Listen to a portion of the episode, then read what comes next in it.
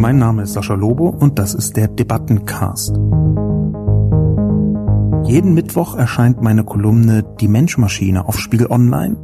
Die Redaktion sucht mir dann eine Handvoll Kommentare, vor allem aus dem Spiegel Online Forum raus, und hier im Debattencast reagiere ich darauf. Die Frage sollte sein, wozu führt die kollektive Verdrehung nach Katastrophen? Mal wieder eine Katastrophe, die zum Kulturkampf hochstilisiert wird. Hier wird direkt der Beweis geliefert, wovon Netzaktivisten dauernd gesprochen haben. Smileys von Arabern auf Facebook? Perfide.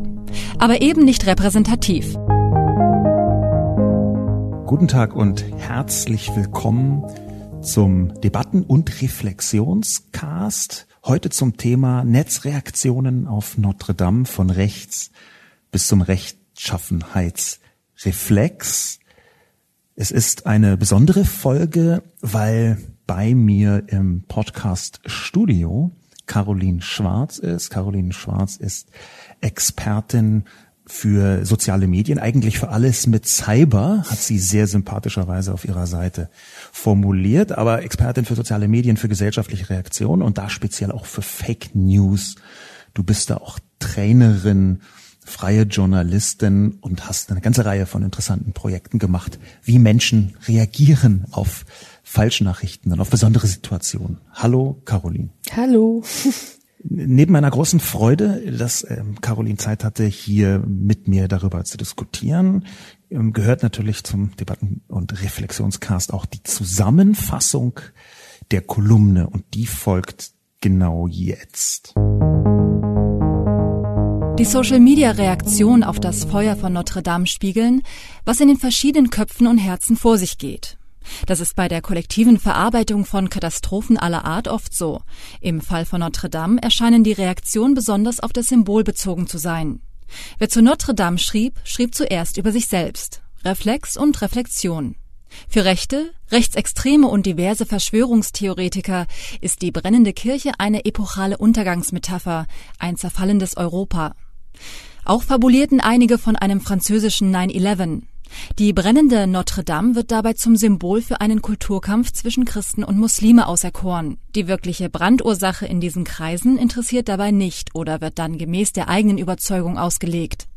Auf der anderen Seite gibt es Netzreaktionen auf den Brand, die Ausdruck muslimisch geprägter antichristlicher Ressentiments sind. Das zeigte sich beispielsweise in Beiträgen mit lachenden Smileys, die von Accounts mit arabischen Namen stammen. Darin Verschwörungstheorien und Fake News zu deuten, ist falsch und fatal, wie der Versuch von BuzzFeed zeigte. Das Medium wehrte sich gegen die Tatsache, dass Muslime unter ein Video des Brandes mit Smiley-Faces reagierten. BuzzFeed war einem Rechtschaffenheitsreflex erlegen, der in sozialen Medien nicht selten ist. Man möchte nicht, dass eine Nachricht stimmen könnte, also wird sie auf alle erdenklichen Arten und Weisen bezweifelt oder ignoriert. Umgekehrt ist eine rassistische Reaktion auch dann falsch, wenn sonst wie viele arabischnamige Accounts lachende Gesichter zu was auch immer ins Netz stellen. In jeder beliebigen Gruppierung gibt es einen Anteil von Leuten, die bereit sind, beim für sie passenden Anlass in sozialen Medien wirklich jede Monstrosität von sich zu geben. Sascha Lobo hält es daher für sehr kontraproduktiv, wenn man so tut, als gelte das nicht für Muslime oder Menschen mit entsprechend gelesenen Namen. Was jeder Einzelne in diesen Reaktionen und Reflexionen sieht, beweist in erster Linie, was man selbst in diesem Spiegel namens Internet sieht. Und wen. Das also die Kolumne und ich habe auch mir erlaubt, eine Podcast-Frage zu stellen, nämlich die Frage, wie funktioniert die kollektive Verarbeitung von Katastrophen in sozialen Medien, die wir ja leider immer wieder erleben. Hast du erstmal so eine Vorab-Antwort auf diese Frage, Caroline?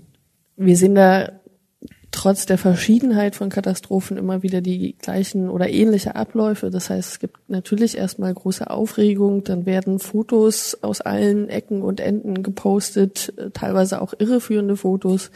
Und dann folgt eben auch ähm, die, die Reaktion verschiedener ja, Gruppen mit verschiedenen Weltbildern auf die jeweilige Katastrophe, die dann wiederum zu äh, Streits ähm, im ja, digitalen Raum führt. Das ist dann so das Event, ein Ereignis, vielleicht auch so ein fortlaufendes Ereignis wie bei dem Brand, wo man quasi live dabei sein konnte. Dass das nicht nur direkte Reaktionen, sondern auch Reaktionen auf die Reaktion und eine ganze Kaskade von Reaktionen verursacht. Und die scheinen immer wieder nach ähnlichen Mustern abzulaufen. Hast du da näheren Einblick, was so äh, bei diesen Mustern immer wieder vorkommt?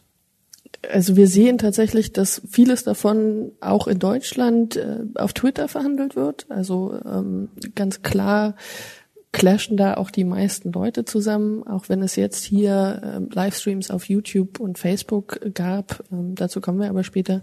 Tatsächlich sieht man, dass bei vielen äh, Katastrophen und äh, auch menschengemachten Katastrophen sehr ähnliche Abläufe folgen. Also es folgt die erste Eilmeldung, dann folgt eben die Reaktion, dann melden sich Menschen vor Ort zu Wort, die Materialien, Fotos, Videos posten und dann kommen schon die ersten Fakes.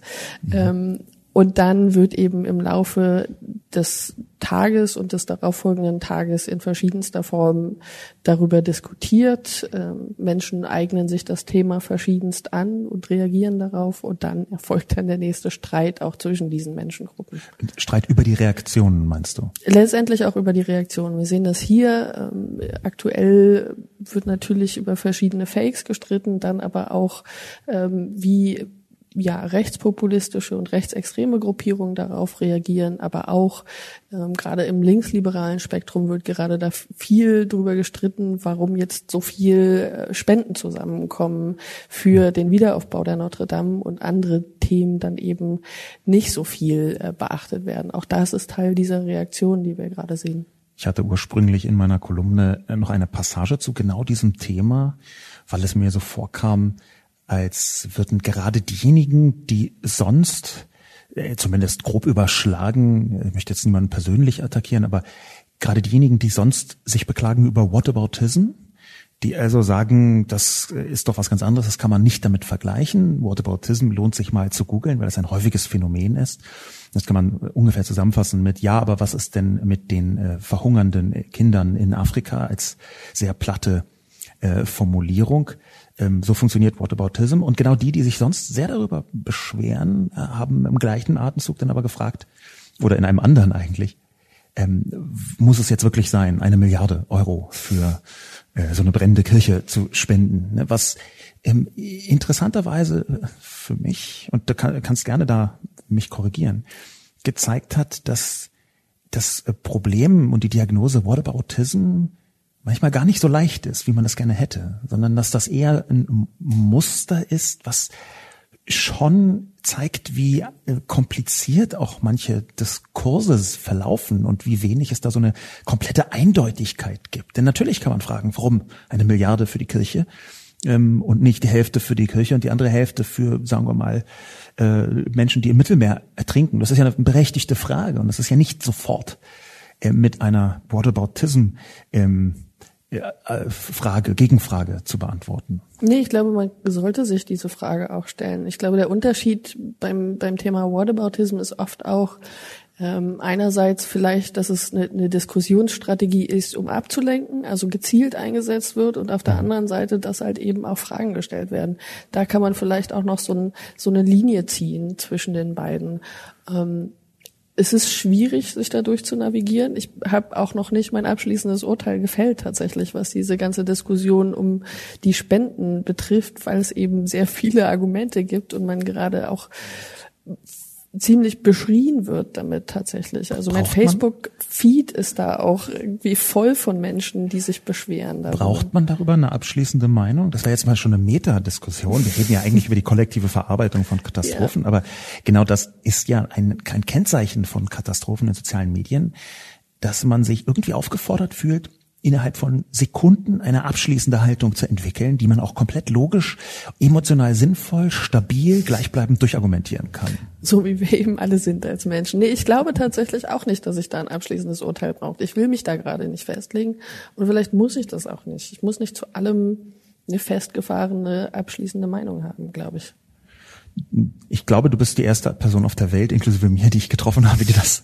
nein, das, das meine ich gar nicht, sondern es ist äh, tatsächlich ein, interessantes Phänomen, was eben auch bei der kollektiven Verarbeitung von Katastrophen in sozialen Medien zu beobachten ist, äh, dass, dass die sozialen Medien eine Art Meinungsmelkmaschine darstellen und ja auch durch diese, zum Beispiel auf Facebook, äh, durch dieses äh, willst du das jetzt liken? Willst du das jetzt äh, traurig finden? Willst du das jetzt wütend finden? Möchtest du darüber lachen? Dass du in den sozialen Medien quasi Reaktionen provoziert bekommst. Solche Plattformen wie Facebook sind ja auch wirklich von extrem intelligenten Leuten mit Milliarden, und das ist nicht übertrieben, mit, mit vielen Milliarden Dollar darauf hin gebaut worden, um Reaktionen zu verursachen, und zwar emotionale Reaktionen. Vor allem auch unmittelbare Reaktionen. Genau. Also ich kann mir gar nicht mehr die Zeit nehmen, ein, zwei Tage alles zu setzen und äh, mir überlegen, mir zu überlegen, wie ich jetzt darauf eigentlich reagieren will, was eigentlich ein normaler menschlicher Prozess sein sollte, dass man eben nicht innerhalb von Sekunden entscheidet, wie man jetzt irgendwas findet, wenn auch noch gerade, wie auch im ähm, Zusammenhang eben mit dem Brand in der Notre Dame, sich Dinge entwickeln. Also wir wissen ja gar nicht, was, was jetzt letztendlich ähm, den Brand verursacht hat. Wir wissen noch so viele Dinge nicht. Ähm, und die sollten wir dann aber schon innerhalb von einem Minutenzeitraum wissen, als das gerade sollten noch passierte. Wir? Oder ist das vielleicht das vielleicht als Gegenthese, also eine Überlegung, ja? Wir, wir, wir versuchen ja jetzt gemeinsam unsere äh, Expertise zusammenzulegen, um eine Haltung dazu irgendwie herauszukristallisieren. Müssen wir vielleicht einfach akzeptieren, dass mit den sozialen Medien eine Technologie, eine soziale Technologie da ist, die zwar sofort Meinungen und sofort Haltungen provoziert und rausmelkt aus den Leuten, ähm, aber wir äh, vielleicht gar nicht so wahnsinnig gut genau dafür geeignet sind. Müssen wir das, müssen wir vielleicht einfach akzeptieren, dass, dass sowas passiert? Ich fände es sehr viel besser, wenn wir das eben und auch äh, mich eingeschlossen, wenn wir das eben nicht so sehr mehr machen würden oder vielleicht einfach ein bisschen zeitverzögert machen würden, anstatt eben innerhalb von Minuten zu, zu reagieren. Ich glaube, so, eine, so eine gewisse Entschleunigung wäre da nicht schlecht gewesen. Auch bei vielen Menschen, die extreme Reichweite auf, auf sozialen Medien haben, die da sehr, sehr schnell reagiert haben und den, den nächsten Hot Take äh, schon wieder veröffentlicht haben, bevor das vorher überhaupt gelöscht Hot war. Hot Take musst du, glaube ich, äh, erklären. Ist auch in dem Zusammenhang irgendwie ein komischer Begriff. Ja, das fällt mir gerade auf. Ja. ähm, Hot Take, also letztendlich direkt das erste Meinungsstück, die erste große äh, Interpretation des Deutung, Geschehens ja. äh, zu veröffentlichen als äh, ja als Artikel in verschiedenen Medien. Ich glaube, wir gehen mal in die Kommentare rein und beschäftigen uns so ein bisschen mit den Fragen und Antworten, die im, im Spiegel Online Forum aufgebracht worden sind. Als erstes ein vergleichsweise langer Kommentar, den wir beide ganz gut fanden von Spon Facebook 10.000 74 56 92 oder 92, ich die Person gerne mal abkürzen möchte. 92 schreibt Standardsituationen der Reaktionsmaschine. Zunächst einmal zur Podcast-Frage, die meines Erachtens in die Irre führt. Die Frage sollte sein, wozu führt die kollektive Verdrehung nach Katastrophen? Deshalb Verdrehung, weil Verarbeitung suggeriert, ein irgendwie geartetes Kollektiv verarbeite etwas, wertneutral. Der symbolische Gehalt der Katastrophe wird aber erst, wie du ja sagst, nachträglich gegeben. Die Antwort auf die Frage ist zu Reflexen statt zum Nachdenken. In einer US-amerikanischen Talkrunde, in der sich rechte Verschwörungstheoretiker die Klinke in die Hand geben, konnte man einen weiteren Schritt der Verschwörungsmaschine beobachten. Wenn, sagte einer der rechten Glaubensbrüder, wenn es Muslime waren, dann wird man es uns verschweigen. Fertig ist die hermetische Abriegelung der Theorie. Entweder es waren Muslime oder es waren Muslime und man darf es nicht wissen. Das Ganze ist deshalb beunruhigend, weil die Rechten immer wieder Standardsituationen der Reaktionsmaschine folgen. Und diese führen zurück auf ein Weltbild, das so perfide, menschenfeindlich und rassistisch es ist, stimmig ist. Wir gegen die als erstes. Dann ein genau definiertes Wir, nicht die moralapostolischen Demokraten. Dann Aktion.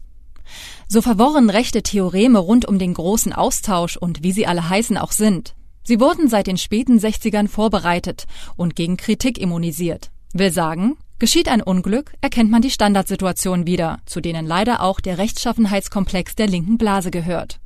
Erstens Verurteilung, rechts. Zweitens Polemik, rechts. Drittens Rechtschaffenheitskomplex, links. Viertens Verurteilung von drittens, dann geht es weiter mit beliebig vielen Potenzen nach unten. Zurück auf die Frage von oben. Deshalb wird die Katastrophe verdreht. Am Ende schreibt irgendjemand über irgendjemand, der über irgendjemand geschrieben hat. Der Gegenstand ist im Hype zerfasert und oftmals ist alles, was bleibt, das Framing der Rechten, die sich den Standardsituationen sicher sein können. Neben den allgemeingültigen Tipps, die schon beim Artikel zum Attentat von Christchurch gegeben worden sind, könnte man hinzufügen, dass wirkliche Verarbeitung bedeutet, nicht in die Repräsentationsfalle zu tappen. Smileys von Arabern auf Facebook? Perfide. Aber eben nicht repräsentativ. Das, was Rassisten von Nichtrassisten unterscheidet oder unterscheiden sollte, ist die Fähigkeit, auch in Momenten der Anteilnahme oder des Bedauerns zu differenzieren. Wenn daran gedacht würde, könnte man in einem weiteren Schritt daran gehen, über eine Strategie gegen die immer wiederkehrenden Standardsituationen nachzudenken. Das ist also der Kommentar von 92, für den ich mich erst einmal wahnsinnig bedanken möchte. Es liest sich nicht nur hoch reflektiert und durchdacht, sondern wie eine eigentlich auch vielleicht sogar notwendige Ergänzung zu meiner Kolumne. Da hat sich jemand intensiv Gedanken gemacht auf eine Weise, von der ich sagen würde, das führt mich persönlich weiter. Also für genau solche Kommentare ähm, denke ich, mache ich den Debatten- und Reflexionskasten. Also sehr, sehr dankbar, dass der da drin ist. Ähm, ich glaube, Caroline, du kannst gerne auch noch mal was allgemein zum Kommentar sagen, bevor wir versuchen, so quasi Zeile für Zeile dieses wirklich sehr schöne Stück Reaktion auf die Kolumne äh, zu besprechen. Ja, ich glaube, es fasst die, die Reaktion und diesen Ablauf, den wir eben schon versucht haben zu beschreiben, sehr, sehr gut zusammen und ähm, nimmt das Ganze aber gleichzeitig nochmal so ein bisschen auseinander.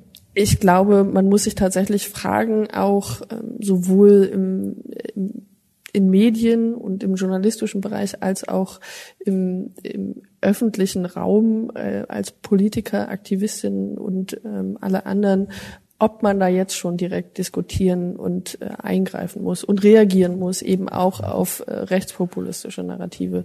Äh, die Frage sollten wir uns stellen. Und ich glaube, das ist auch so ein bisschen der Appell, den man so aus diesem Kommentar herauslesen kann dieser Appell, ähm, der geht ja ganz am Ende sehr konkret darauf ein, ähm, nämlich Vorschläge zu machen, eine Strategie gegen die immer wiederkehrenden Standardsituationen. 92 ähm, hat hier sehr, sehr präzise herausgearbeitet in diesem Kommentar, wie nicht nur diese Kaskade von Reaktionen und Gegenreaktionen aufeinander funktioniert, sondern hat auch herausgestellt, dass man dahinter Strategien erkennen kann, die teilweise seit den 60er Jahren, ich würde sogar sagen noch früher, äh, ähm, äh, entworfen worden sind. Ich denke, 92 spielt hier an ähm, auf äh, die äh, ähm, französische neue Rechte, die schon seit den 1960er Jahren sich äh, gesammelt hat und angefangen hat, ähm, Denkmuster, äh, zutiefst rassistische, rechtsextreme Denkmuster äh, in Philosophien zu packen. Eine davon mündet äh, im großen Austausch dieser Verschwörungstheorie, die auch dem Christchurch-Attentäter ähm, geläufig war und so hat er sein Manifest genannt.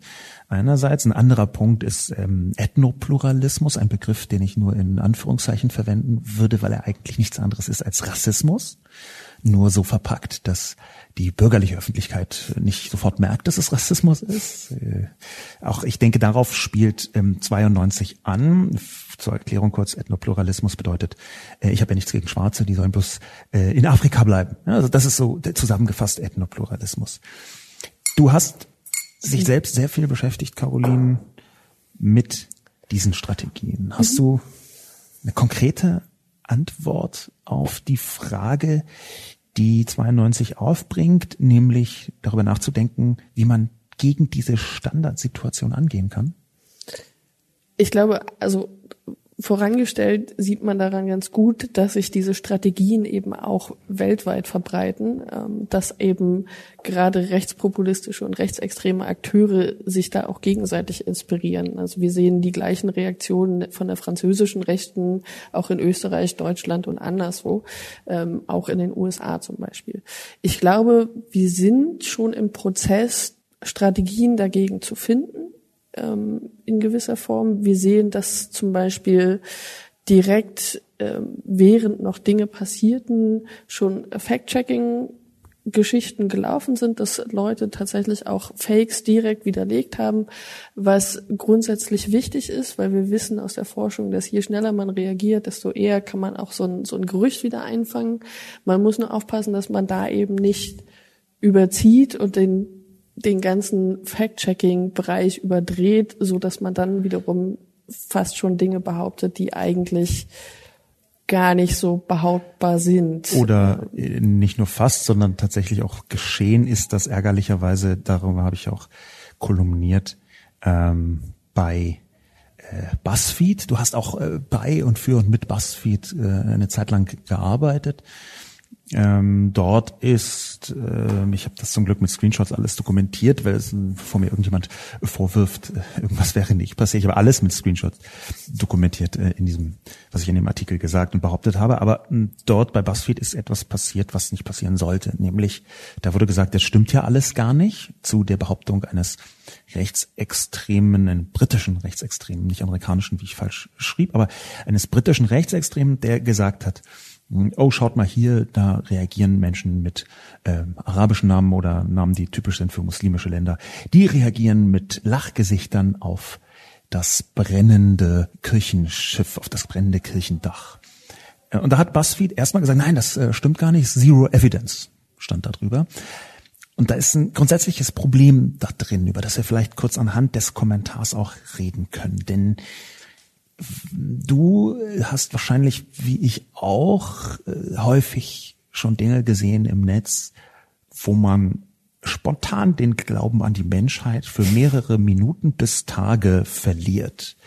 Dass Leute, Rechtsextreme sowieso, ähm, aber eben auch alle möglichen anderen Menschengruppen und Menschen, die arabische Namen haben, machen da genauso wenig eine Ausnahme wie irgendeine andere Gruppe, dass die Monstrosität der Reaktion so umfassend und so tief ist, dass man denkt, um Gottes Willen. Und dass das so unterschiedliche Leute in so unterschiedlichen Situationen manchmal auch überraschend tun. Also ich würde überhaupt gar keine Argumentation auf der Tatsache aufbauen, nee, das kann nicht sein, weil ich erstmal sage, um Gottes Willen, das kann leider alles schon sein.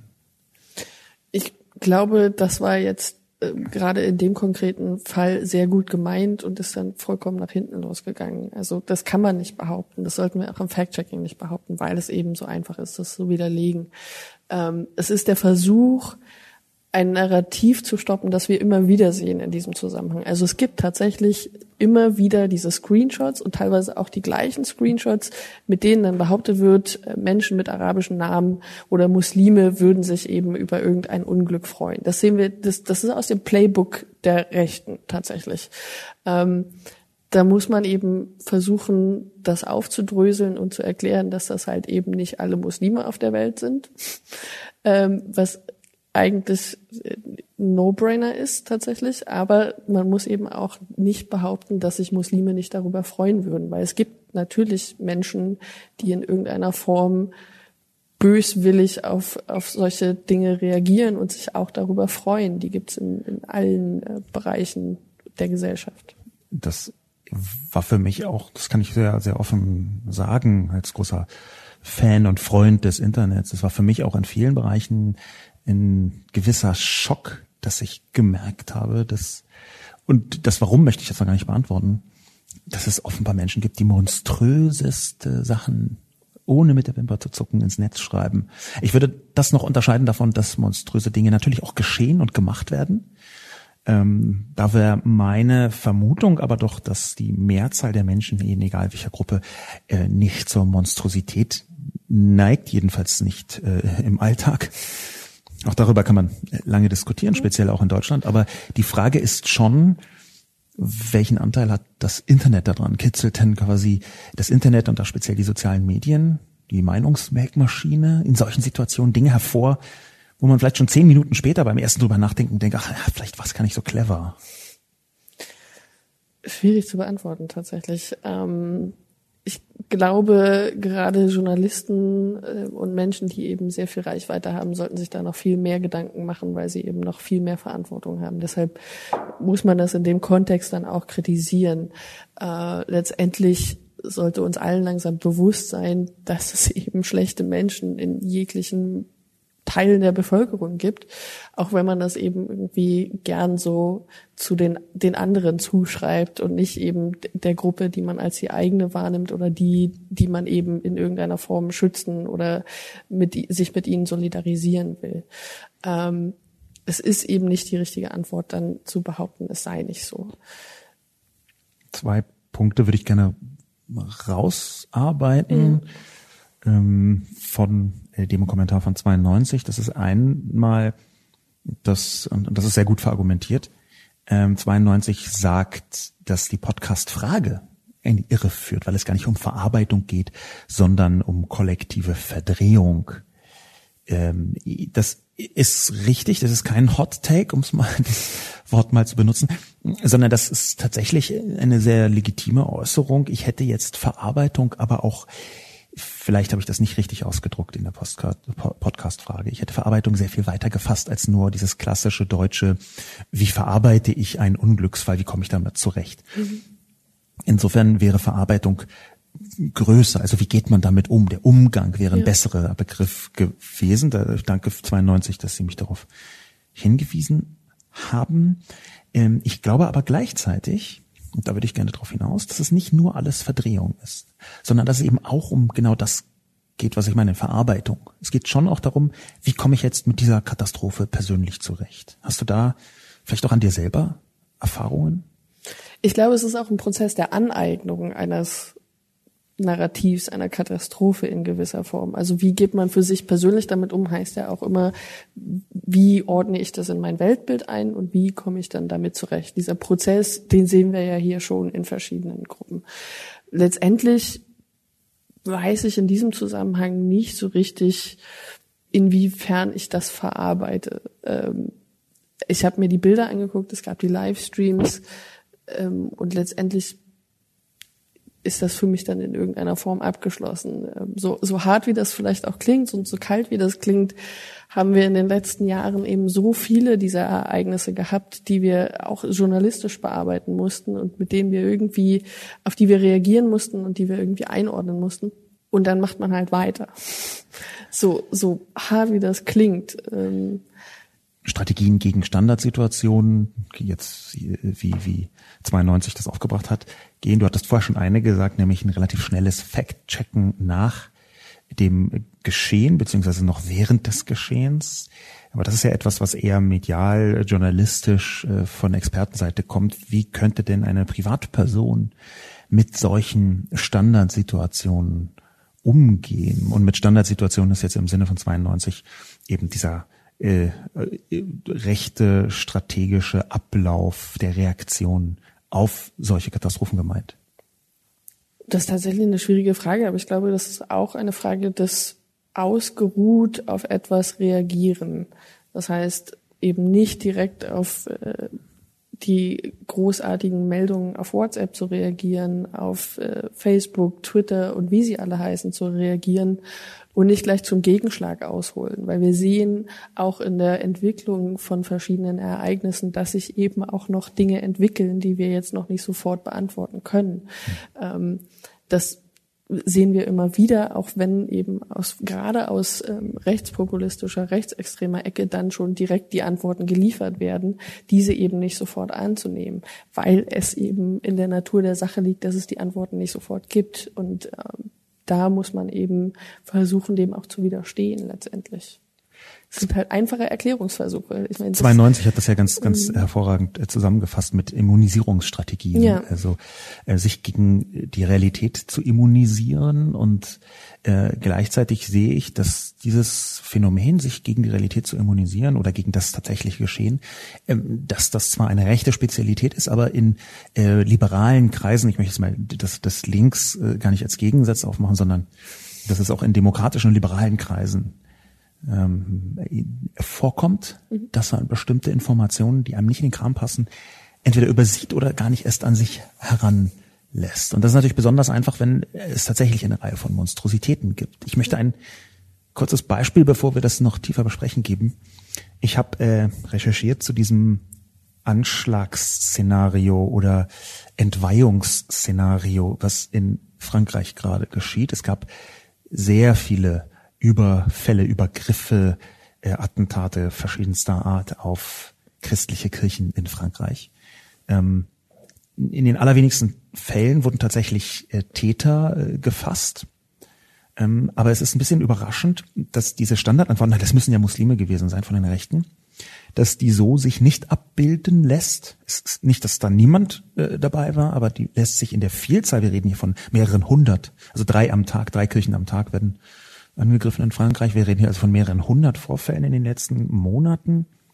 Ähm, dass in einzelnen Regionen ein bisschen verstörende, also für uns liberale Leute verstörende Vermutungen von offizieller Seite genährt worden sind. Es waren einmal ähm, Menschen vom Rand der Gesellschaft, würde man wahrscheinlich so sagen. So hat das ein äh, Polizist, soweit ich mich erinnere, auch äh, gesagt. Zweiterseits wurde gesagt, es gibt in Frankreich eine relativ starke antichristliche ähm, französische Bewegung. Also Säkularisten, die sagen, die blöde Religion soll sich hier nicht breit machen. Auch denen, auch da äh, scheint es zumindest die Möglichkeit zu geben, muss ganz vorsichtig das formulieren. Bis hin dazu, und das ist jetzt eine, eine, eine, ich gebe eine Vermutung einer französischen Person wieder, die in diesem Kirchenkontext ist, bis hin dazu, dass eine, äh, so wird es in einem Zeitungsartikel zitiert, eine Person meint, ja, das sei, weil der äh, Papst etwas entschieden hätte, was von radikalen Feministen als frauenfeindlich interpretiert worden ist. Deswegen hätte man hier die Kirche voll geschmiert. Es war ja kein Gewaltanschlag im klassischen Sinn, es gab auch Brandanschläge, äh, sondern da wurde offenbar eine Kirche voll geschmiert.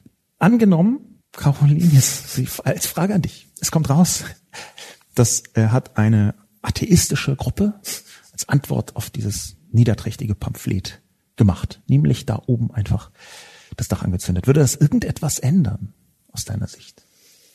Dann müsste man damit umgehen letztendlich. Also ich, ähm, das ist ein ziemlich großer Gedankenspagat jetzt an der Stelle, glaube ich. Ähm, aber wir wissen natürlich, dass auch eben Menschen verschiedenster Art zu Gewalt und zu Anschlägen greifen. Das ist uns ja nicht fremd und dann muss man damit umgehen, glaube ich. Was du aber ansprichst, ist natürlich, wie das dann jetzt wieder in die Weltbilder von verschiedenen Leuten passt, weil eben auch diese Katastrophe sich dann anders angeeignet werden müsste. Ähm, ich, ja, das fällt Menschen dann letztendlich schwierig, aber äh, das schafft man schon, glaube ich. Also was so die einzelnen Fakes betrifft und Narrative, die wir so sehen, ist es natürlich so, dass auch liberale Menschen an Fakes glauben, ähm, wenn sie eben in ihr Weltbild passen. Dann eben noch viel eher daran glauben. Das nennt sich natürlich äh, Confirmation Bias, also man glaubt eher Informationen, die ins eigene Weltbild passen und dann eben auch ähm, letztendlich falsch sein können. Wir sehen aber auch aus der Forschung, dass gerade so Fakes, die ähm, ja, Ängste und Emotionen hervorrufen sollen, eher von sozial konservativen Menschen ähm, aufgenommen werden, weil die eben sich gerade auch gegen Veränderungen im sozialen Geflecht ähm, in unseren Ländern wehren wollen in gewisser Weise oder die eben nicht haben wollen. Deshalb sehen wir auch, dass eben gerade aus dem rechtspopulistischen, rechtsextremen Bereich diese Fakes so gut ähm, sich, sich verbreiten und ähm, auch geglaubt werden. Ähm, zum Beispiel, weil ähm, die neue Mitte-Studie kommt jetzt erst in ein paar Wochen raus, aber wir wissen, islamfeindliche Positionen sind in Deutschland in der gesellschaftlichen Mitte anschlussfähig. Das heißt, natürlich greifen diese Personen auf genau diese Narrative zurück, um sie zu verbreiten und dann auch einfach diese Narrative bis in die Mitte der Gesellschaft hinein aufzugreifen. Das äh, ist eine Strategie, die wir hier erkennen können, im besten Sinne.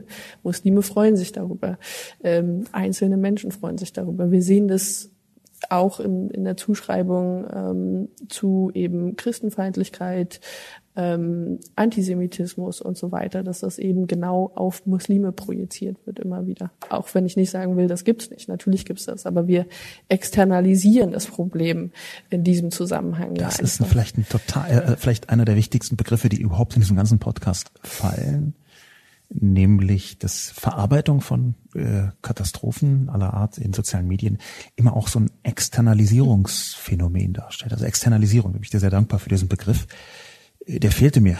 Das eben ähm, in diesem Zusammenhang.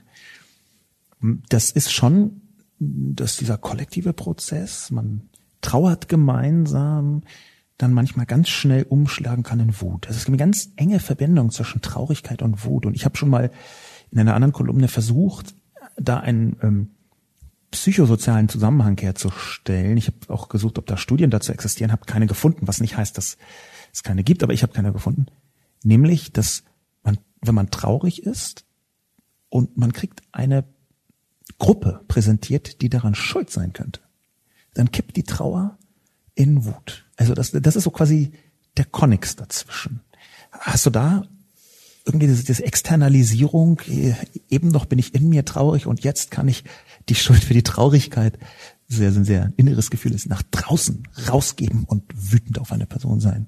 Ja, klar. Also das, äh, sobald man jemanden zum Schuldigen erklären kann, hat man natürlich auch eine konkrete Gruppe, auf die man seine Wut ähm, kanalisieren kann. Das ist natürlich äh, viel einfacher auch als ungerichtete Trauer, glaube ich. Das funktioniert natürlich nur, wenn es eben nicht die eigene Gruppe ist, die jetzt zum Schuldigen gemacht wird oder ähm, aus der der, der vermeintlich Schuldige dann jetzt wieder kommt. Das ist dann immer ein bisschen schwieriger. Es gibt ja, ähm, wenn ich mich richtig erinnere, ein Buch äh, von der Unfähigkeit zu trauern.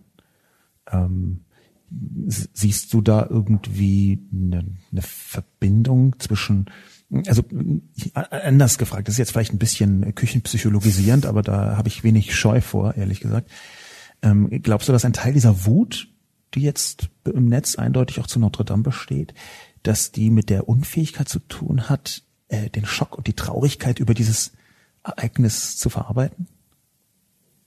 Es ist die einfachere Lösung letztendlich. Ich glaube, Wut lässt sich anders artikulieren als äh, Solidaritätsprofilbilder auf Facebook, um es jetzt mal so runterzubrechen. Ne? Man kann eben auch nicht nur ähm, stillschweigend das hinnehmen, sondern kann jemanden beschuldigen, kann jemanden ähm, auch öffentlich angreifen, was wir jetzt auch in verschiedenster Form ja auch sehen.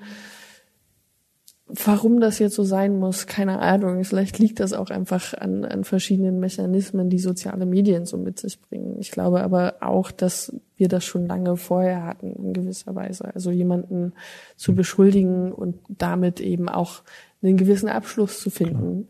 Ja. Ähm, das ist ja jetzt auch keine, keine neue Strategie. Also neu definitiv nicht, nur dass es in sozialen Medien A sichtbar wird. Ja und B, aber auch Verstärkungseffekte erfährt, ne? weil die Gruppen, die das dann betrifft, größer sind. Mhm. Ich glaube, apropos Gruppen, die größer sind, äh, können wir das gut am nächsten Kommentar besprechen. Der stammt von Spiegelneuronen und heißt Ergänzend. Auf YouTube hatte Bild.de einen Livestream ab einem späteren Zeitpunkt des Brandabends eingerichtet. Ich hatte leider aus beruflichen Gründen die Möglichkeit, ohne etwas mit Bild zu tun zu haben, den späteren Abend dort mitverfolgen zu können. Insbesondere der Live-Chat war unfassbar. Zunächst meinte eine Person dort Pom, vielleicht als Anspielung auf French Fries posten zu müssen. Das zog dann mehrere gleichlautende Posts weiterer nach sich. Eine zweite Gruppe sorgte sich darum, dass Quasimodo etwas passiert sein könnte.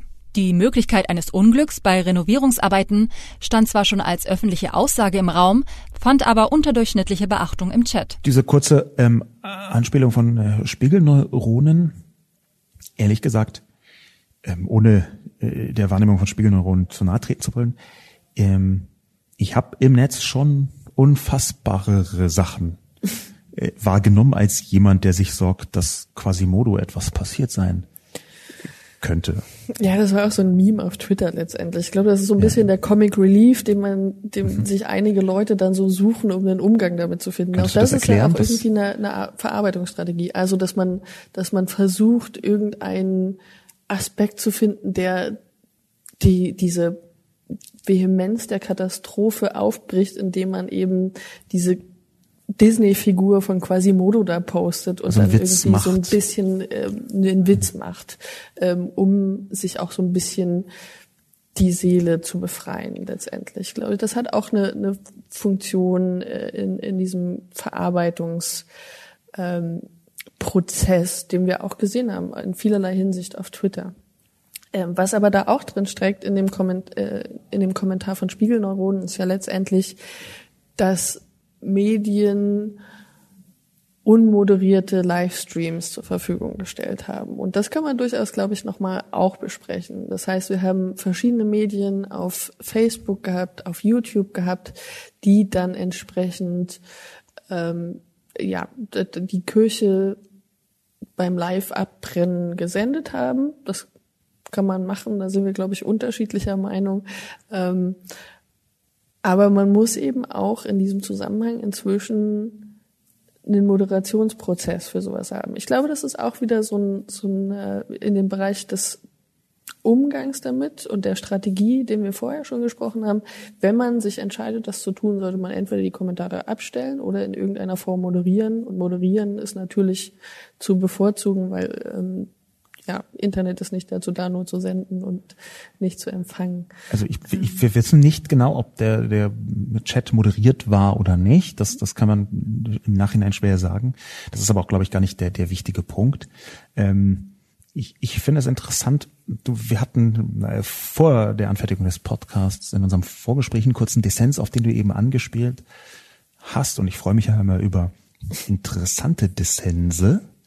Sonst würde ich diese ganzen Podcast-Quark hier ja auch nicht machen. Aber diesen Dissens, der bestand darin, dass ich ähm, einen gewissen Wert von so einem Livestream einer brennenden Kirche äh, sehe und jetzt gar nicht auf, auf Notre Dame bezogen, sondern erstmal insgesamt, dass auch Livestreams mh, selbst die rein visuell vielleicht nicht wahnsinnig wertvoll sind, dass sie trotzdem einen Wert entfalten. Und du hast gesagt, das siehst du tendenziell anders. Ich glaube, auch an einem konkreten Beispiel hast du das festgemacht. Kannst du das nochmal versuchen zu skizzieren? Ja, also letztendlich haben wir auf verschiedenen Medien äh, diese Livestreams gehabt. Also auch die Tagesschau hatte zum Beispiel von ähm, AFP, glaube ich, den, den Livestream übernommen. Das bedient natürlich den Voyeurismus in irgendeiner Form, dass man sich eben als, als Internetnutzender anschauen kann, wie diese Kirche runterbrennt. Finde ich vielleicht auch noch nicht so schlimm wie Medien, die ähm, Footage und Aufnahmen aus, aus Christchurch irgendwie ähm, aufgenommen haben. Das ist ja noch das, eine schwierigere, ja, davon abzugrenzende ja. Form. Ich glaube, ich brauchte das nicht. Ich hätte mich vollkommen äh, begnügt mit Updates als Bildern, als nur diesen, dieser Kirche beim Brennen so zu gucken, während da die Feuerwehrleute ähm, versuchen, ihr Menschenmöglichstes zu tun. Was aber tatsächlich ähm, auch in einem Gespräch mit einer Freundin mir aufgefallen ist, dann war, dass Twitter irgendwann in dieser Hinsicht unbenutzbar war, weil man eben keine Live-Updates mehr bekam, sondern eben Leute alte Fotos immer wieder gepostet haben und immer wieder verbreitet haben. Das heißt, man wusste gar nicht, was passiert jetzt gerade. Insofern erfüllt das vielleicht auch eine Funktion, die es da braucht, also ein Status-Update in gewisser Weise. Also ich, das ist jetzt keine komplette Gegenrede, sondern eher eine Ergänzung ähm, auch zu dem Kommentar von Spiegelneuronen, der jetzt von einem Livestream äh, abhängt. Ähm, das Material, was der äh, terroristische Massenmörder in Christchurch äh, selbst gemacht hat, das zu senden, halte ich für eine absolute Katastrophe, eine Unmöglichkeit. Das würde ich nicht äh, tun, in keiner Sekunde, im professionellen Medienkontext schon dreimal nicht. Ich glaube aber, dass das etwas substanziell anderes ist, ähm, weil das Christchurch-Material ähm, absichtsvoll gemacht worden ist zur Verbreitung von einer terroristischen, äh, faschistischen, menschenfeindlichen Ideologie. Aber ein Livestream von einer ongoing Katastrophe, einer, die genau jetzt stattfindet oder einem schlimmen Ereignis, ist für mich etwas ja, völlig anders. Also ich glaube nicht, dass man das vergleichen kann. Und warum? Weil ich die Funktion von einem solchen Livestream von einer brennenden Kirche eben nicht nur auf diesen reinen Informationswert beziehen würde, sondern auch auf eine ganze Reihe von anderen äh, Mechanismen. Ähm, es beginnt damit, 2001 habe ich, wie sehr viele andere Menschen auch, gesehen, wie auch im Fernsehen live gesehen, wie äh, ein Flugzeug in den zweiten Turm reingeflogen ist und wie dann irgendwann live dieses Gebäude zusammengestürzt ist. Erst das eine und dann das andere. Das, das war für mich ein wahnsinnig prägendes Erlebnis und das ist, glaube ich, ein Satz, den fast jeder unterschreiben kann, der das gesehen hat und noch dazu live. Aber ohne das jetzt allzu sehr in einen gleichen Kontext zu stellen, gibt es Mechanismen der Synchronizität, die auch kollektiv sind. Zu wissen, es ist genau jetzt das, sehen andere Menschen auch, erleben das Gleiche, verhalten sich dazu, auch wenn man das nicht so wahrnimmt. Ich glaube, das hat ein, das hat etwas Verbindendes. Und es ist gleichzeitig diese angespannte Erwartung, ob es vielleicht schlimmer wird oder gut ausgeht. Auch das ist etwas, was live funktioniert und was danach eben nicht mehr stattfindet. Also ich kann über das Voyeuristische hinaus einen Mehrwert darin erkennen, ohne jetzt zu sagen, das kann natürlich auch voyeuristisch wirken, aber ich, das ist für mich, für mich gibt es Gründe für einen solchen Livestream, auch einfach die Hoffnung, dass das nicht schlimmer wird. Das, das könnte ja auch ein Punkt sein. Aber die sehen wir ja gar nicht in einem Livestream letztendlich. Also ich glaube, wir ahnen wir, es. ja, aber dann dann fände ich tatsächlich eine Einordnung und Updates von von Feuerwehr und so weiter, die auch tatsächlich wissen, wie der Stand gerade ist, in dem Zusammenhang sinnvoller, um um erahnen zu können, wie es jetzt ist. Das sehen wir aus einem bloßen Livestream, in dem auch gar nicht irgendwas eingeordnet und kommentiert wird, nichts. Nichtsdestotrotz kann ich verstehen, worauf du hinaus willst mit diesem ähm, ja, Effekt, dass man eben sieht, wie etwas sich entwickelt, ob sich da Solidarisierungsprozesse vollziehen, weiß ich nicht. Ähm, das wäre eine spannende Forschungsfrage, glaube ich. Ähm, ich weiß nicht, ob man das schon Solidarisierung nennen kann, aber ähm, eine spezielle Form von Vorstufe der Gemeinschaft, glaube ich, kann schon entstehen. Also wirklich eine Vorstufe, Vorstufe der Solidarisierung. Ja, äh, also ich glaube, dass es eine sehr große Wirkung hat, wenn man weiß, das sehen jetzt viele andere Menschen auch. Das ist eine, es hat eine gesellschaftliche Wirkung, nicht nur auf mich, sondern andere auch.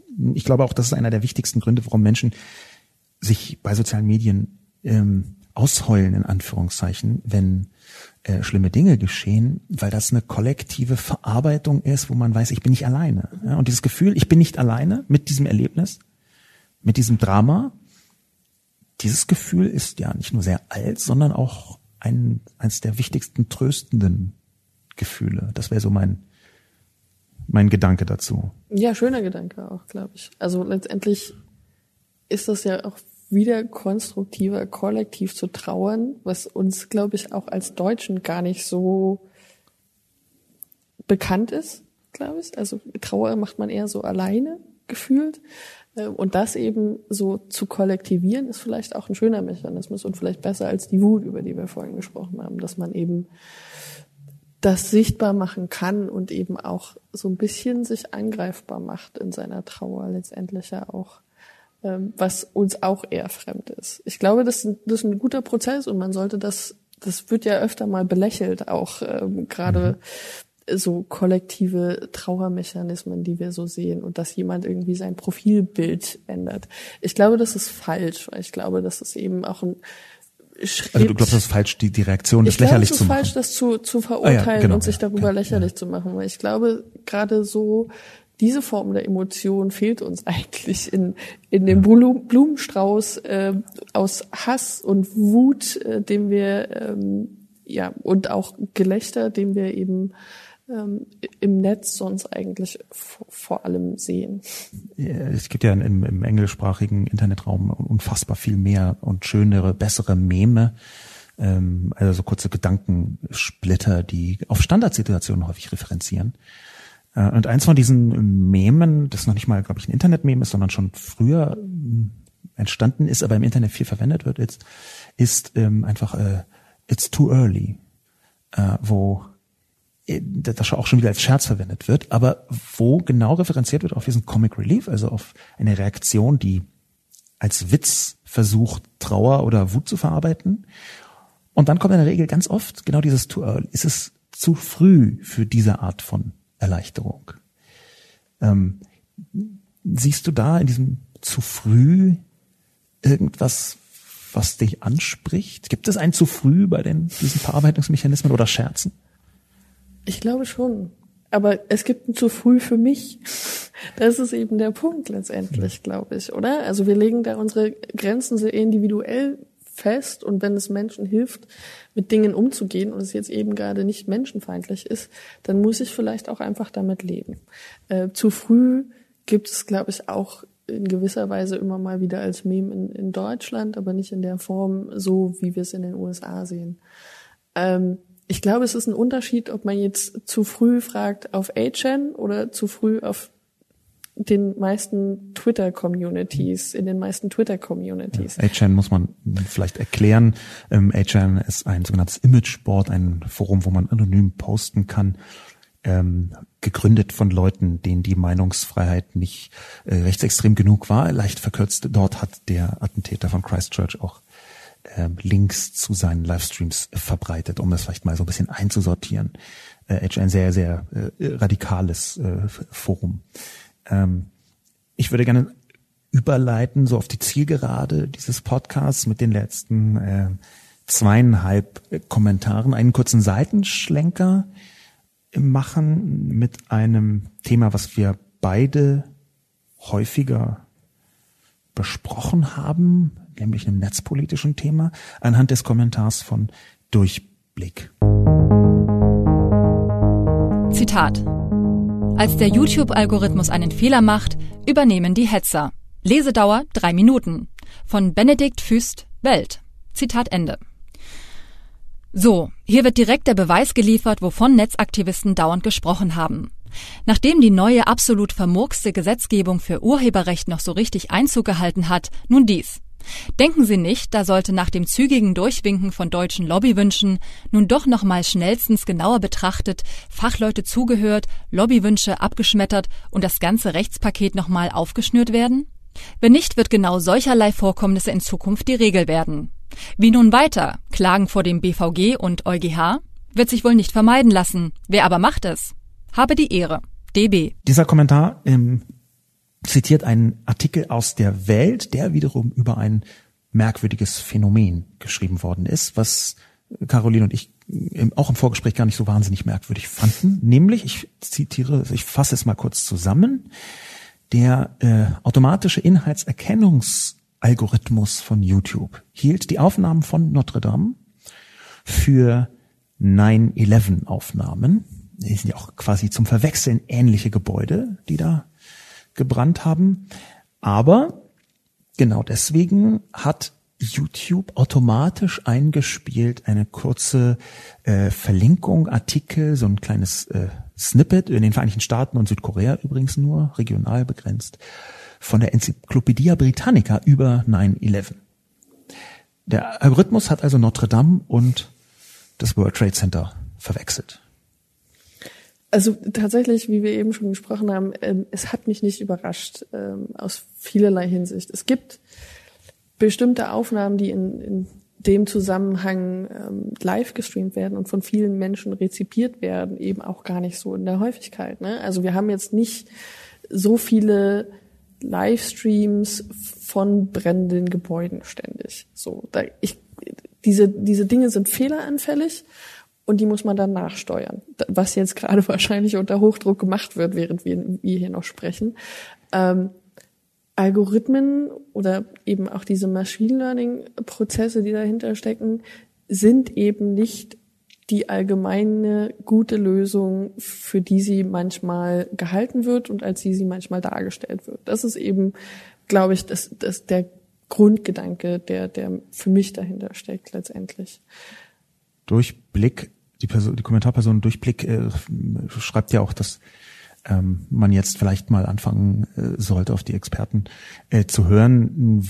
Das ist deswegen interessant, weil eine Vielzahl von diesen Experten sich ja vorher zu Wort gemeldet haben und immer wieder gesagt haben, solche Upload-Filter oder in diesem Fall Inhalte-Erkennungsfilter, die haben ja eine große Gemeinsamkeit technologischer Natur, die funktionieren gar nicht so verlässlich. Das hat, glaube ich, jeder äh, geschrieben, der dagegen äh, war. Du hast es geschrieben, ich habe es geschrieben. Äh, die High-End-Fachleute, die sich mit solchen Filtern beschäftigen, äh, haben es teilweise geschrieben, außer sie wollten die verkaufen, dann haben sie das Gegenteil geschrieben. Sorry, bisschen verkürzt. Aber ist es in der Tat jetzt so, YouTube hat einen solchen Fehler gemacht, den schon ein Fünfjähriger kaum mehr machen würde. Ähm, die Problematik dahinter ist, dass es tatsächlich gar nicht so leicht ist, bestimmte Inhaltsformen zu erkennen.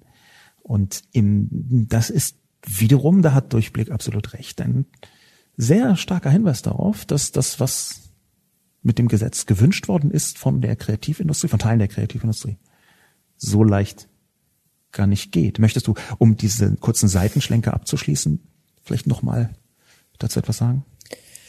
Letztendlich wird hier was als Lösung präsentiert seit Monaten, was eben einfach keine Lösung ist. Ähm, das sehen wir, das haben wir in der Vergangenheit auch gesehen, ne? Diese Overblocking-Geschichten ähm, als Dokumentation von Menschenrechtsverletzungen und Gewalt in Syrien, zum Beispiel vom Syrian Archive auf YouTube gesperrt wurde, das auch eben als äh, Terrorpropaganda erkannt wurde. Das sind, das sind keine Neuigkeiten für uns. Äh, die das überrascht uns alle nicht. Ähm, es lässt sich nachsteuern. Ich fand das jetzt auch gar kein so krass überraschendes Beispiel, wie wir schon besprochen haben. Das wird dann wahrscheinlich in Zukunft be besser laufen. Ähm, also wenn das nächste Mal Notre Dame wäre, wird das nicht mehr. Tausend und einmal aufgebaut.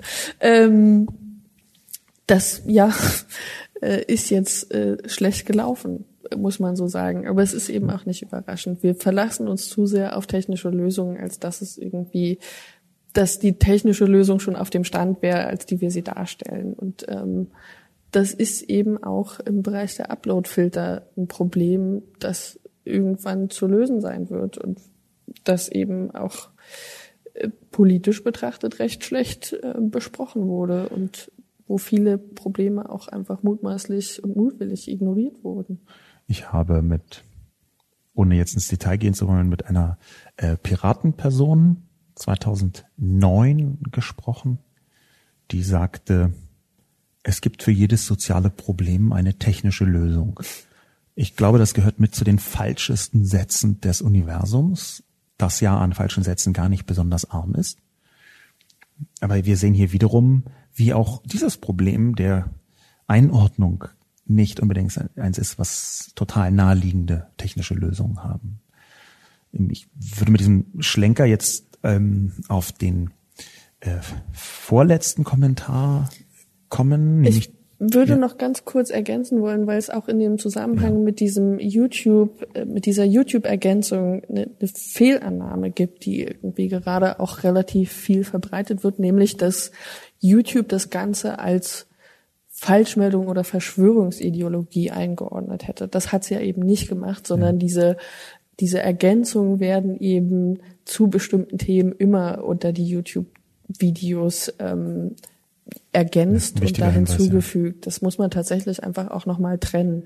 Also auch, das betrifft zum Beispiel auch viele Videos ähm, zum Holocaust, ja. eben diese großen, riesigen Verschwörungsideologien, die von YouTube in den vergangenen Monaten um weiterführende Erge ähm, Informationen ergänzt genau. wurden. Was aber wiederum jetzt in dem konkreten Notre Dame-Fall ähm, dazu geführt hat, dass die Leute gedacht haben, dass darauf spielt auch, glaube ich, der Weltartikel an, ähm, ah, hier ist ein Anschlag, der von äh, äh, Islamisten begangen worden ist und dann ist das bei Notre Dame offenbar auch ein Anschlag. Das hat ja der Algorithmus erkannt. Also das ist ja auch noch so ein sehr interessanter und sehr problematischer äh, Ver Verbindungsapparat, der sich da. Das ist auch eine Verbindung, ergibt. die man dann als User dann wiederum selbst macht. Ne? Ähm, das ja, das, das ist äh, verstörend, wie dann Fakten, die da aus völlig anderen Gründen präsentiert werden, äh, auf einmal ihre eigenen Schlussfolgerungen in ja. den Köpfen dieser Menschen verursachen.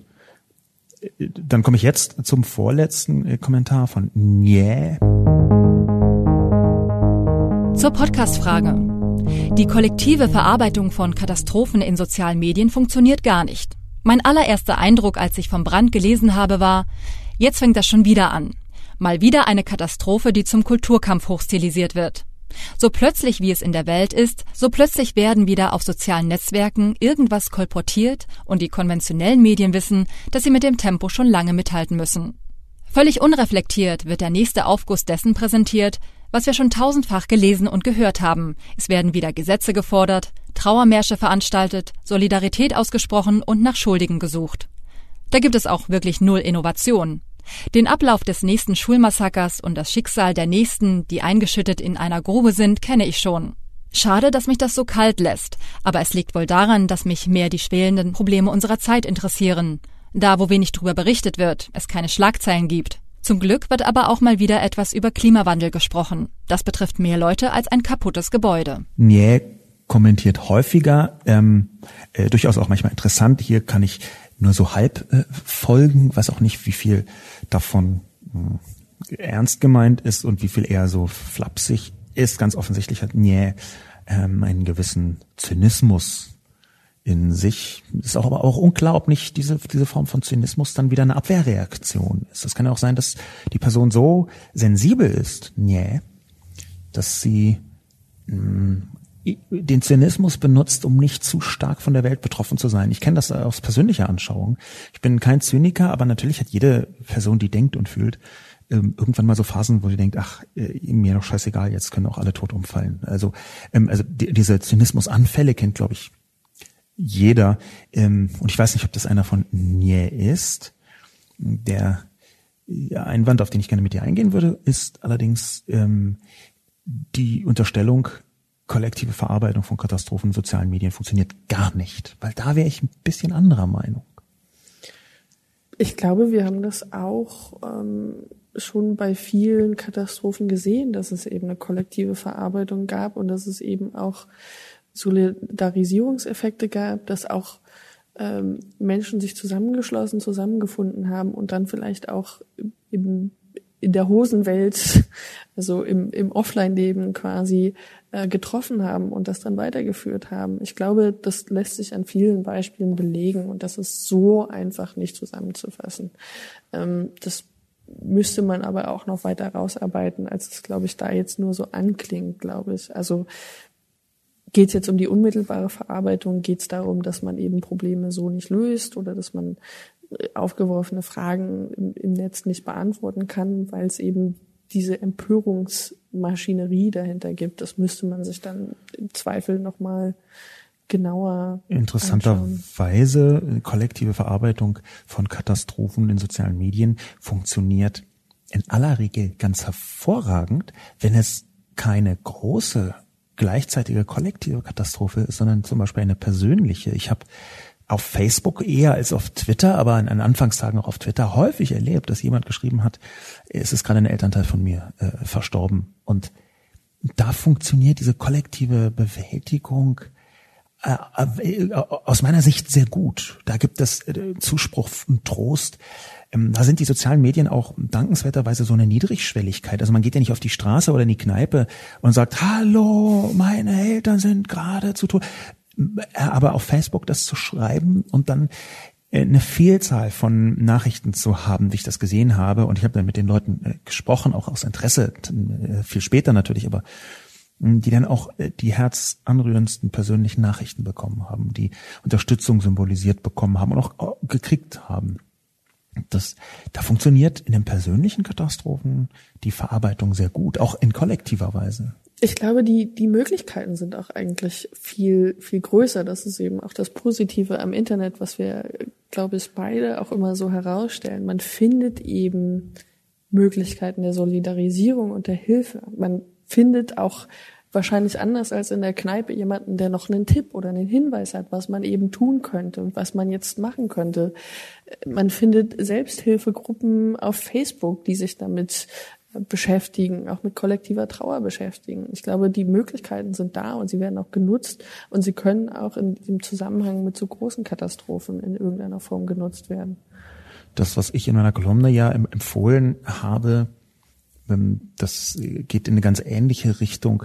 Ähm, ich habe auf, äh, Facebook auf französischen Medienkanälen recherchiert und habe den äh, Menschen mit äh, arabischen Namen, ähm, die sich darüber amüsiert haben, etwas entgegengestellt, beziehungsweise habe ich das die, meine Beobachtung entgegengestellt, nämlich dass es auch eine Vielzahl von ähm, Muslimen gab, die auch gesagt haben, ich bin äh, französischer Muslim oder auch äh, tunesischer, gab es ganz, ganz viele äh, die sich solidarisiert haben mit denjenigen, die um die Kirche getrauert haben oder selbst um die brennende Kirche getrauert haben, in allen Formen und Farben, die sich gegen diejenigen mit arabischen Namen gestellt haben, die sich verächtlich gemacht haben. Es gab auch Leute, die nicht nur Smileys gepostet haben, sondern auch wirklich verächtliche äh, äh Witze gemacht haben, die auch äh, geschrieben haben, finde ich super, soll abfackeln und, und also das natürlich, das gibt immer alles, aber die Gegenreaktion muss man aus meiner Sicht mit berücksichtigen. Also diejenigen, die sagen, nein, das, das dürft ihr, das geht nicht, hört auf damit, die sich solidarisiert haben. Auch das gab es sehr viel. Äh, in fast jedem Thread, in dem äh, sich jemand negativ geäußert hat, hat dann auch jemand angefangen, dagegen zu sein. Also dieses, diese Gegenrede, ja, das äh, Counterspeech, äh, so problematisch das in anderen Kontexten ist, da ist es ganz goldrichtig, dass jemand sagt, nein, das ist falsch. Ähm, abschließend zu diesem Kommentar von mir vielleicht, mh, hm, was mich sehr gestört hat, äh, ist, dass Nye zwar auf den Klimawandel äh, referenziert hat, gut, auch da, da wird viel darüber gesprochen, glaube ich auch, dass es notwendig ist, noch, auch noch viel mehr, bin ich sofort dabei. Aber der letzte Halbsatz, das betrifft mehr Leute als ein kaputtes Gebäude. Äh, das hat jemand auch im Spiegel Online Forum dann entgegnet. Also, wenn man etwas äh, nicht nur auf, also auf der Welt, vielleicht mal fast sagen, nicht nur in Paris und Frankreich, aber wenn man etwas mit dem Begriff kaputtes Gebäude unterverkauft, dann ist es eine brennende Kirche Notre Dame. Das ist ja schon einfach ein maximal großes Symbol. Das ist halt nicht nur ein kaputtes Gebäude. Da ist der Begriff, die technisch richtige Zustandsbeschreibung. Ist ja nicht Fake News, sondern ist technisch, technically correct, um ein anderes äh, amerikanisches Meme zu zitieren. Kaputtes Gebäude ist, ist schon sehr, sehr zynisch, vorsichtig gesagt. Als Abschluss möchte ich gerne, Caroline, mit dir besprechen, einen Kommentar, der auf äh, also fast schon liebevolle Weise so viel falsch macht, dass es äh, auch besprochen gehört von Mostly Harmless. Mostly Harmless ähm, hat, glaube ich, auch schon häufiger kommentiert und reagiert im Abschlusskommentar ähm, auf einen anderen Kommentator im Spiegel Online Forum, der schrieb, dass nach dem 11. September ähm, Palästinenser in den Straßen getanzt hätten wegen des Angriffs auf Amerika. Mostly Harmless schreibt. Rechte Desinformation, was sie betreiben. Es gab keine Muslime, die in den Straßen getanzt haben. Hier der Link zu Snopes.com Factcheck. Das ist deswegen auf vielerlei verwickelte Sicht absolut merkwürdig und gleichzeitig total typisch, weil Mostly Harmless genau das tut aus einer wahrscheinlich liebevoll gemeinten Regung heraus, ähm, nämlich zu sagen, das gab es nicht, einem anderen zu sagen, du hast hier äh, ähm, eine rechte Desinformation betrieben. Das Problem ist nur, dass der Link, den Mostly Harmless dazu gibt, von Snopes.com, die machen Fact-Checking äh, gewissermaßen äh, professionell. Du bist ja auch Fact-Checking-Expertin, Caroline. Dass der Link, der dazu führt, genau das sagt, dass es die doch gab. Da hat also jemand kurz gegoogelt, Fact-Checking, hat noch nicht mal die Überschrift ganz gelesen und benutzt das als Beweis in eigener Sache, obwohl exakt das Gegenteil, also wirklich exakt das Gegenteil drin steht. Und das ist so ein bisschen der Punkt, den ich jetzt abschließend, da würde ich dir gerne das abschließende letzte Wort auch gern elaboriert geben. Das ist gut gemeint, das ist freundlich unterstützt, vermeintlich gegen Vorurteile und es backfired hier, es fällt hier so sehr zurück, weil das selbstverlinkte Argument einfach das Gegenteil davon sagt. Das ist fast so ein bisschen typisch, befürchte ich, in vielen Dimensionen.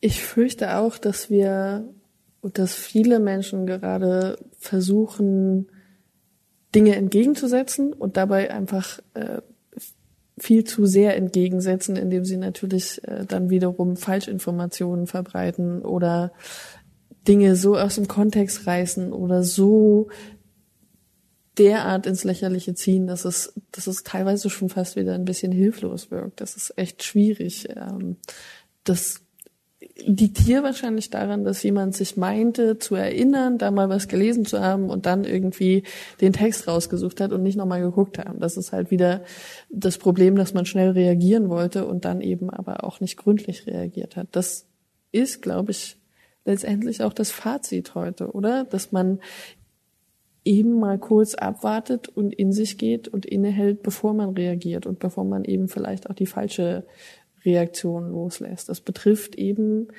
Kommentatoren bei dir genauso wie Fact-Checker, die behaupten, es hätte ähm, diese Smileys, Smiley-Emojis nicht gegeben. Ich glaube, damit tut man sich überhaupt keinen Gefallen und das sehe ich gerade auch eher, dass es eher mehr wird als weniger. Das ist nicht der Lösungsansatz, der funktionieren wird. Was ist da deine, dein, dein Fazit für Privatpersonen? Also so gerne man widerspricht, ähm, so schwierig ist es ja dann im Detail zu differenzieren. Ich glaube, in dem Zusammenhang speziell, aber auch generell bleibt zu sagen, man sollte sowieso immer erstmal durchatmen, bevor man auf irgendwas reagiert. Das ist im Fact-Checking-Bereich das Erste, was ich sage, wenn, wenn Leute überlegen, wie sie auf die Falschinformationen von ihrer Mutter reagieren sollen, die äh, Dinge weiterleitet auf WhatsApp. So, auch wenn das jetzt extrem emotionalisierend ist und man sich das nicht vorstellen kann, muss man immer erstmal unter der Prämisse herangehen, dass es vielleicht doch sein könnte und dann guckt man, ähm, gerade in diesem Zusammenhang, ähm, dass es eben vielleicht doch diese Reaktionen gibt, die man sich nicht vorstellen kann und nicht will, hilft eben nicht dagegen, das vielleicht auch anzuerkennen. Du arbeitest auch als Trainerin für Fact-Checking-Situationen. Möchtest du vielleicht noch abschließende Empfehlungen für so eine Art privates Fact-Checking von Leuten, die einfach in den sozialen Medien unterwegs sind, mit auf den Weg geben als Abschluss? Ganz viel, was wir jetzt in dem Zusammenhang gesehen haben, auch in, an Falschinformationen, die wir auf Twitter gesehen haben, wäre, da wäre es tatsächlich schon mal erstmal geholfen gewesen, ähm, oder wäre den Personen, die das geteilt haben, schon erstmal geholfen gewesen, erstmal zu gucken. Wir sehen, dass ganz vieles immer wieder recycelt wird, immer wieder die gleichen Informationen verbreitet werden. Da hilft eine gute Google-Suche ganz oft auch, weil ganz vieles eben schon mal in irgendeiner Form bei einer anderen Katastrophe verwendet und verbreitet wurde. Ähm, und im nächsten Schritt, auch was die Bilder betrifft, die jetzt auch in diesem Zusammenhang ganz oft verbreitet wurden, hilft tatsächlich eine, eine Rückwärtssuche des Bildes und die würde ich aber auch nicht nur für Google empfehlen, sondern auch tatsächlich zunehmend für Yandex, die das Gleiche machen. Und man findet super gute Tutorials, wenn man einfach danach sucht, wie man diese Bilder rückwärts sucht. Dann googelt man Rückwärtssuche Bilder und genau. dann findet man die entsprechenden Anleitungen. Ja, und dann sollte man, wenn man auf Google sucht, vielleicht auch noch Rückwärtssuche Yandex eingeben, wenn man die Yandex-Bilder suchen will. Aber das, ähm, betrifft schon viele Falschinformationen, die wir jetzt in dem Zusammenhang gesehen haben, die man relativ schnell aus dem Weg räumen könnte. Liebe Caroline, vielen Dank für deine vielen sehr, sehr interessanten und detaillierten Einsichten. Vielen Dank auch ans Publikum fürs Zuhören. Mein Name ist Sascha Lobo und bis zum nächsten Mal. Danke für die Einladung.